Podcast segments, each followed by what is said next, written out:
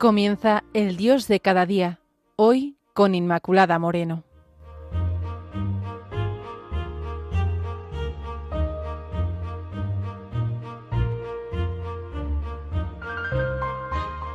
Queridos amigos de Radio María, bienvenidos un día más al espacio El Dios de cada día. Y hoy vamos a contemplar a María. Partimos observando la creación en este día. Qué hermosa, ¿verdad? Qué grandeza la de Dios a través de la creación, como nos dice el Salmo 8. Qué admirable es tu nombre en toda la tierra. La creación que tiene la huella de su creador.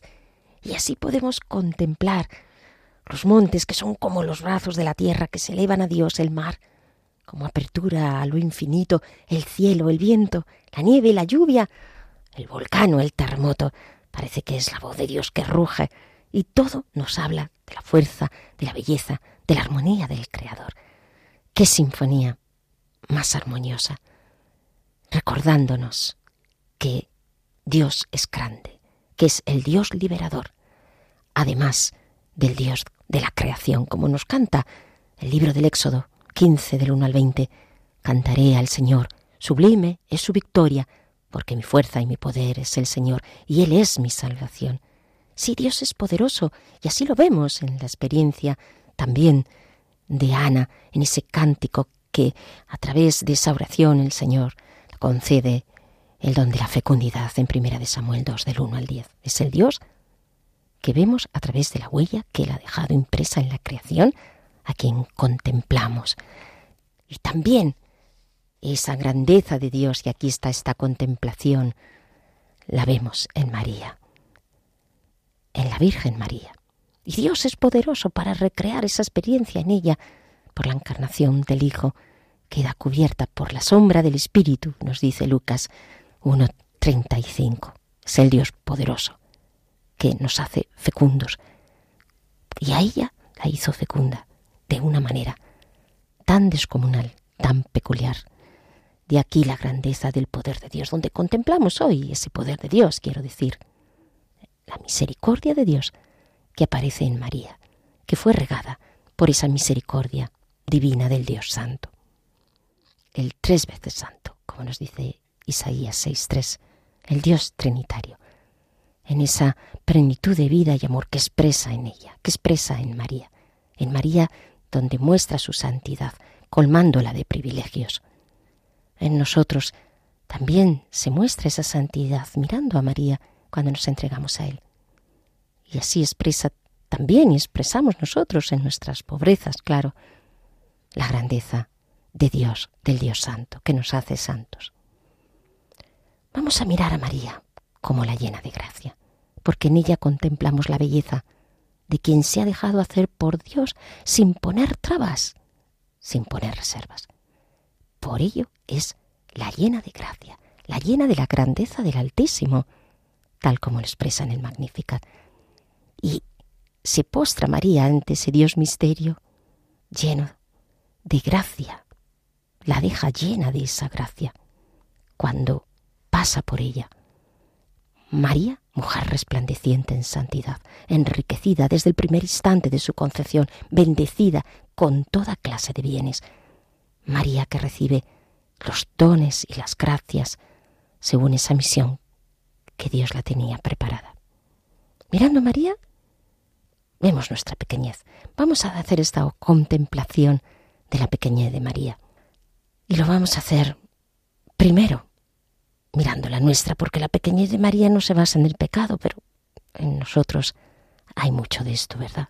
Porque somos criaturas salidas de las manos de Dios, sí, pero estamos sometidas a la enfermedad, esos momentos que a veces nos pueden servir los de la enfermedad, digo, para sentir nuestra impotencia y para ser un trampolín de diálogo con Dios, porque estamos sometidos a la muerte, que puede ser también un espacio para la comprensión de nuestro carácter efímero, abocados a un fin que es el fin de esta vida terrenal, esperando la eterna, claro, o el envejecimiento, que no siempre es fácil de asumir, que no suele ser fácil de asumir, pues esa degeneración de nuestro cuerpo, de las energías, de la vitalidad, y nos hace también en la cuenta, caer en la cuenta de que el tiempo pasa y pasa por nosotros. Somos seres finitos y somos peregrinos que pasamos, que caminamos. Implica que vamos hacia la casa del Padre y que mientras estamos en esta vida hemos de ir lo más ligero posible de las cosas de la tierra porque todo lo material quedará aquí. Y no podremos llevarnos nada a la tumba. Así nos dice el Señor. No atesoréis en la tierra donde la polilla y el orín corroen y donde los ladrones socavan y roban. Atesorad más bien en el cielo, donde ni la polilla ni el orín corroen, ni los ladrones socavan ni roban. Porque donde está tu tesoro, allí está también tu corazón. Amigos, pues no ha de ir entonces nuestra mochila lo más ligera posible para que no nos pese. Somos débiles y somos conscientes de que cometemos errores, de que estamos sometidos al cansancio, de que no siempre hacemos todo lo que nos gustaría y que nos agotamos fácilmente, que tenemos también esas limitaciones de carácter, unos nerviosos, otros tímidos, otros coléricos, otros a veces tenemos bloqueos, otras nos sale la agresividad, otras la impaciencia, otros somos unos imprudentes, unos impulsivos.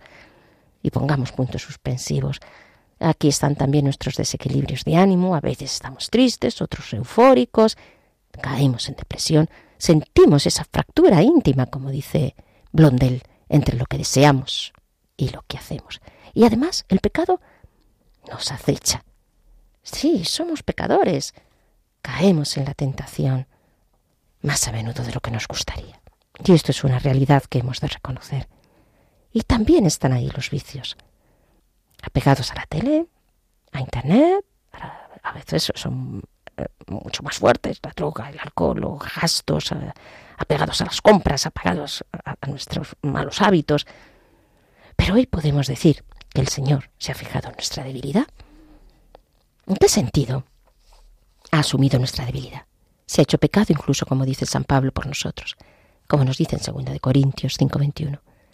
Por ello, lejos de desanimarnos, frente a nuestra pequeñez y miseria, hemos de alegrarnos y tomar esa debilidad como motivo de que la fuerza del Señor se muestra en esa debilidad. Te basta mi gracia, te dice hoy el Señor. Te basta mi gracia, aunque te sientas identificada o identificado con muchas de estas limitaciones u otras, te basta mi gracia, porque en esa flaqueza llega al colmo el poder de Dios. Segunda de Corintios 12 del 9 al 10 y por ello, frente a nuestra debilidad, contemplamos la grandeza de todo un Dios, porque es Dios el que se manifiesta en esa debilidad, porque Él se ha hecho débil. Y se manifiesta en mi debilidad diciendo, yo te he salvado y te he redimido. Y no habrá debilidad que sea un obstáculo para que yo me manifieste en tu vida. Ni pecado ni debilidad, si tú lo postas todo ante mí, lo reconoces y sigues este camino del arrepentimiento, para yo hacerme presente en tu vida.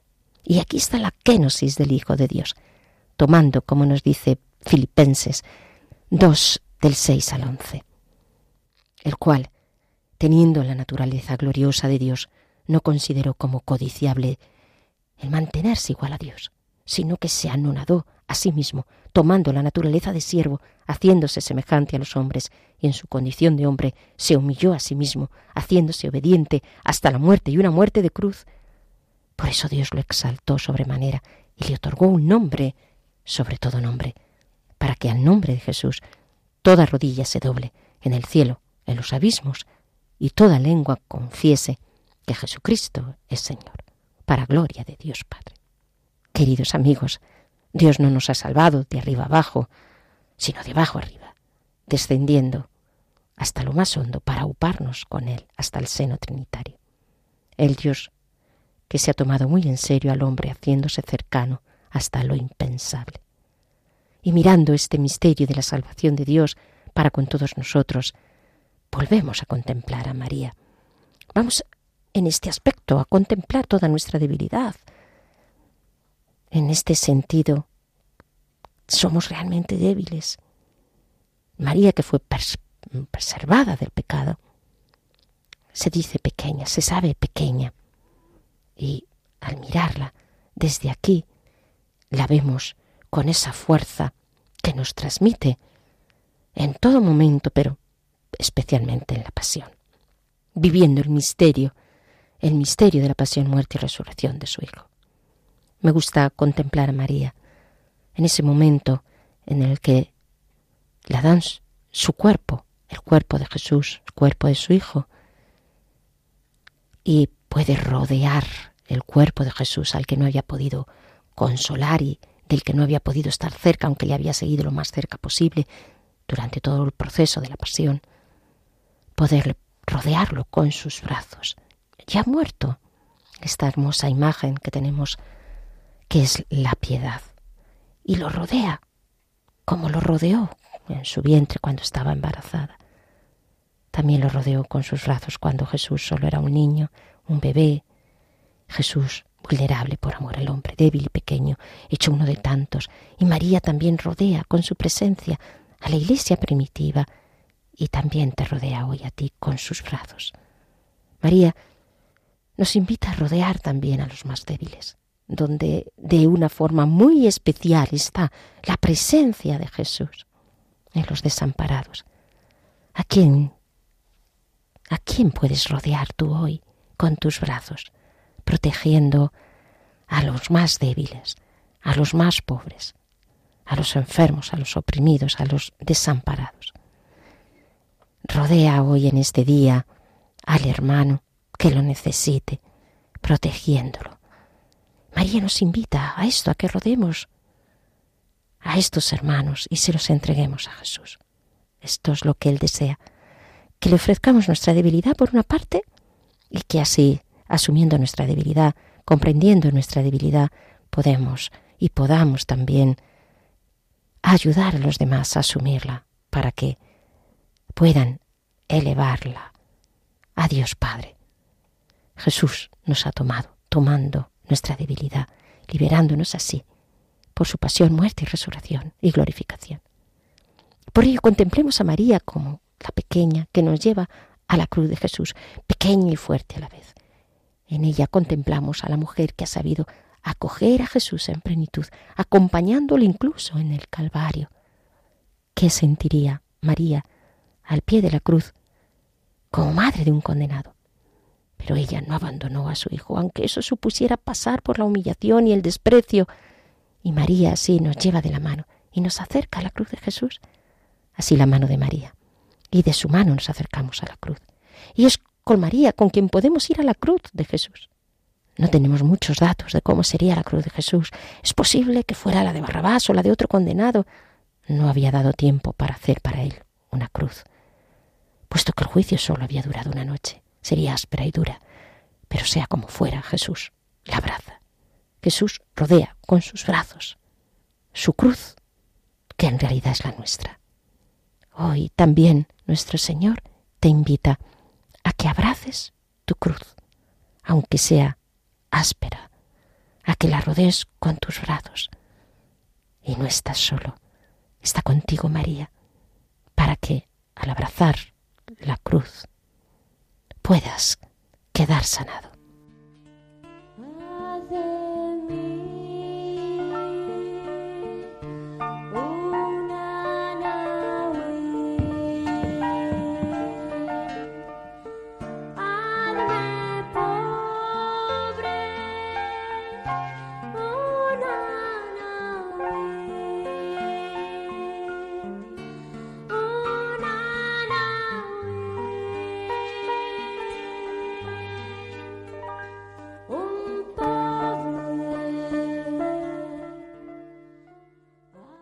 Queridos amigos de Radio María, les recuerdo que estamos en el programa El Dios de cada día, hoy haciendo una contemplación de María. Hemos visto a María llena de gracia, María en donde Dios se hace grande y donde manifiesta el Señor su poder. María rodeando con sus brazos a su Hijo. Y ahora Vamos a contemplar esa dimensión de alabanza en María.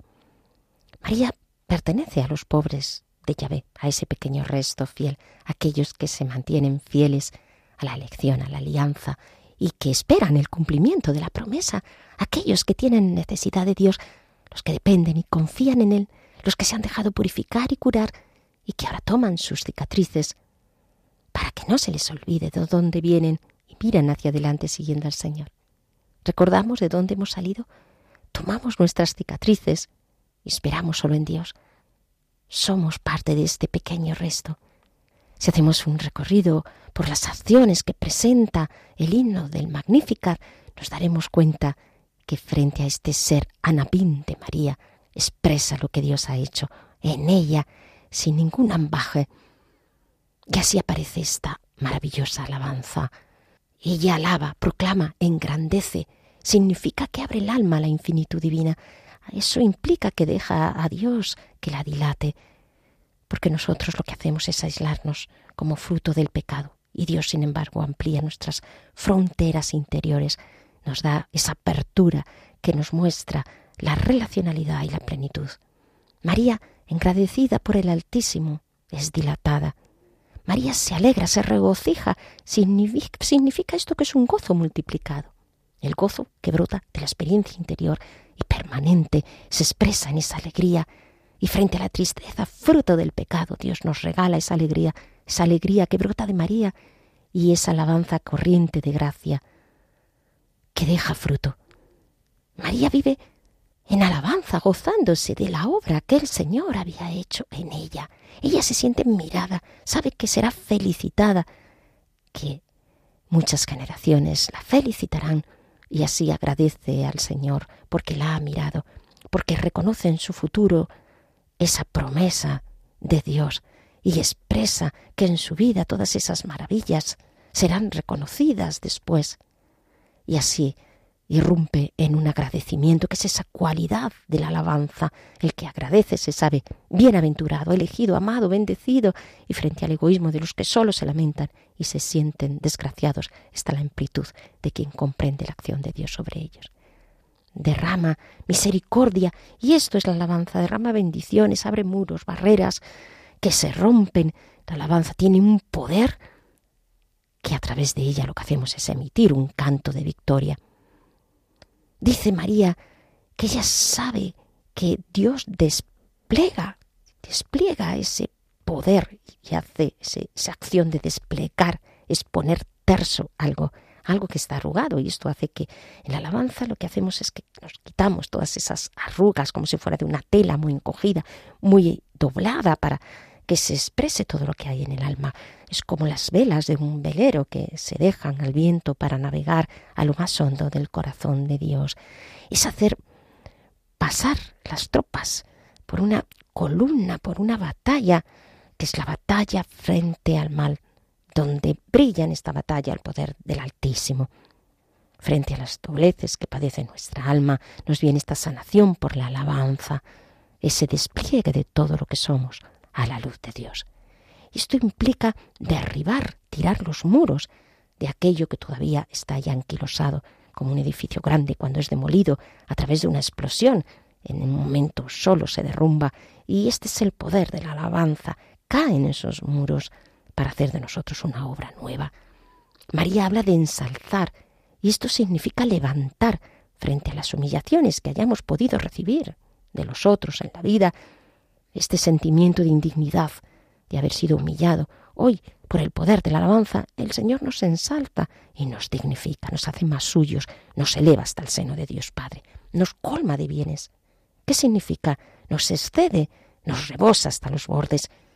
No hay tacañería en nuestras miras, sino que Él se da en generosidad, en capacidad. ¿Cómo no entregarnos nosotros como Él se ha entregado para vivir como quiere María. Por ello alabamos al que nos da toda la gracia, al que es el manantial de vida divina en nosotros, al que fluyen dentro de la comunidad como ese manantial de alabanza y de gracia. Y contemplamos a María como hija de Sion, como nuevo templo, como presencia de la morada de Dios, como la bienaventurada, como la Navín. Dejemos, amigos, que el Señor en este día nos regale una alabanza nueva, y pidamos un corazón de pobre para que pueda correr en nosotros, como pueblo de Dios, su gracia, como hizo María en esta maravillosa alabanza del Magnificat. Y por último, queridos amigos, una de las cosas que aprendemos al contemplar a María es la humildad. Realmente somos nada ante Dios. Y la nada significa la incapacidad, lo poco que somos en relación a Dios, que es todo.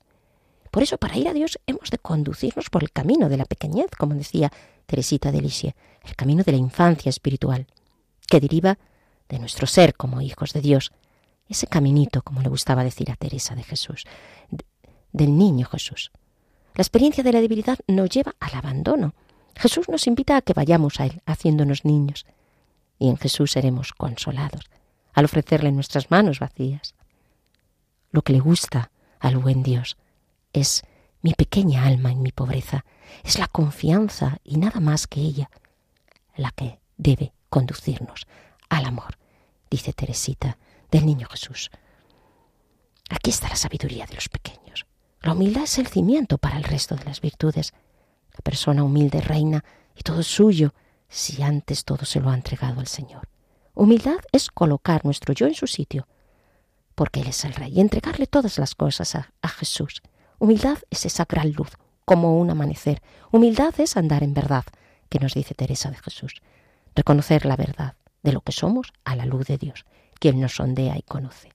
La humildad conlleva servicio.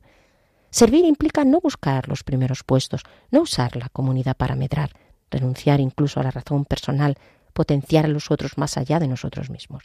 Ante todo es buscar servir a Jesús, amarle, seguirle, consolarle, complacerle, la mansedumbre, la sencillez y la autenticidad, que son actitudes añejas a la humildad. Cuando contemplamos a Jesús humilde en un pesebre, toda susceptibilidad debería de caer en nosotros. El humilde se deja hacer en las manos del alfarero.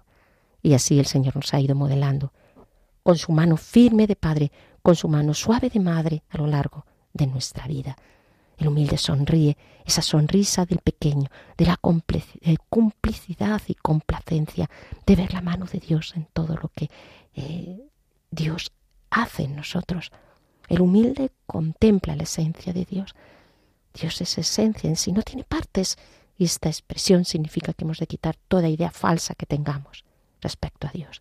El humilde conoce a Dios en cuanto a que Él quiere darse a conocer. Respira el perfume de Dios, lo importante, lo auténtico. El humilde se agarra al Dios absoluto. Solo Dios basta.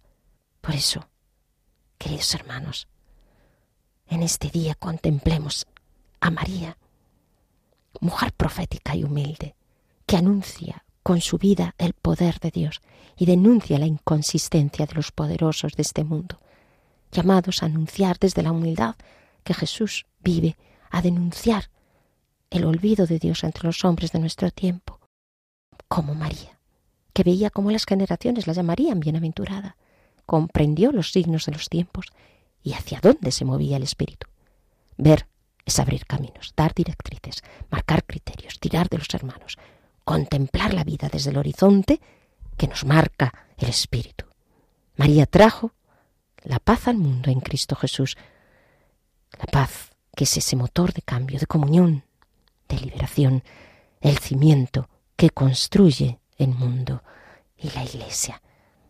Pues querido amigo, no dejes de contemplar a María en todas estas dimensiones y desde ella hacer, desde la humildad, que en este día Jesús se manifieste. Me despido así de todos ustedes recordándoles el correo el Dios de cada día 36 arroba radiomaria.es. Gracias y hasta el próximo encuentro.